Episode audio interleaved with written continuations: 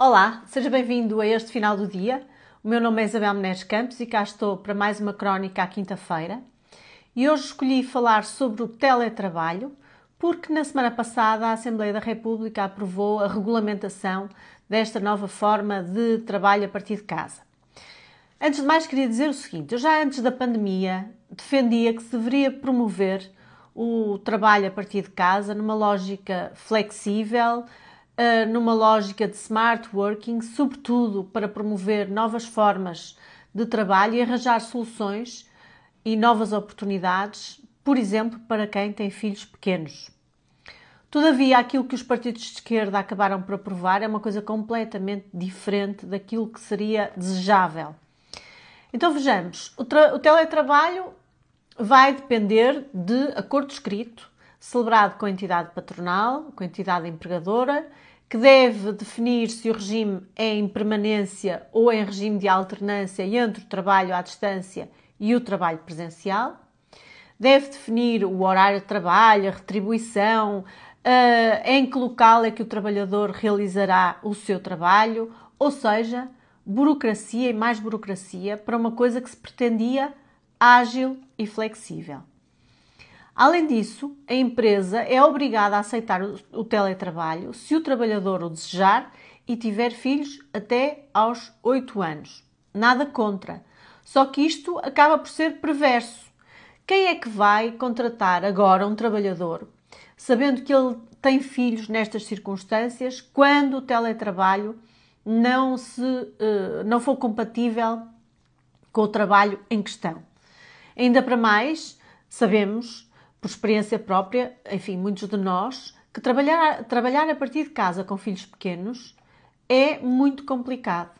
Por vezes funciona, a maior parte das vezes não se consegue trabalhar com produtividade a partir de casa com filhos pequenos.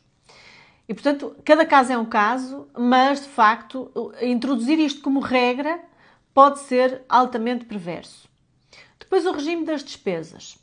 O empregador tem que suportar as despesas com equipamentos, telecomunicações, até aí nada contra, tudo bem, mas se o trabalhador se tiver que deslocar à empresa, a entidade patronal tem que suportar o custo da deslocação.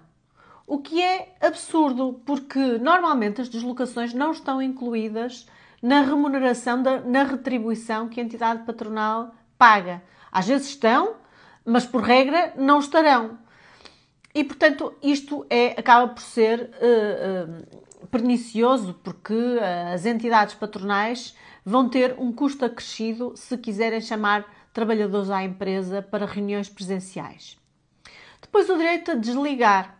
Consagra-se o dever expresso de, de entidade patronal se abster de contactar o trabalhador no período de descanso. Confesso que já antes da pandemia defendiam direito a desligar, mas há situações que não se compadecem com isto. E depois, eh, também há que considerar o seguinte: o teletrabalho tem muitas vantagens, quer para os trabalhadores, quer para as empresas. Mas não é assim que se fazem as coisas.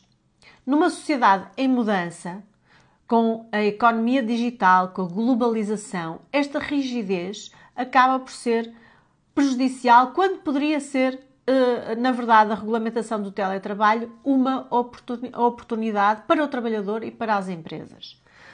Há trabalhos em que a produtividade diminui, diminui brutalmente, há trabalhos que beneficiam do contacto presencial e em equipa, há outros que não são compatíveis com horários rígidos.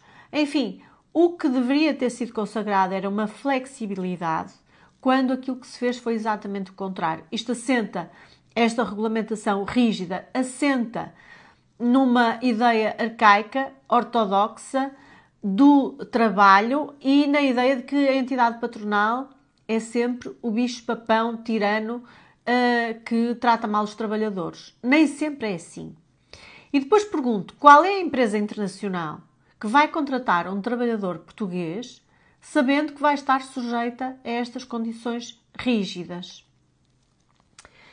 E, portanto, há casos de abuso, é certo, mas a flexibilização das leis laborais poderia ter sido aqui aproveitada para flexibilizar esta nova forma de trabalho que nós, de certa forma, viemos a descobrir com a pandemia.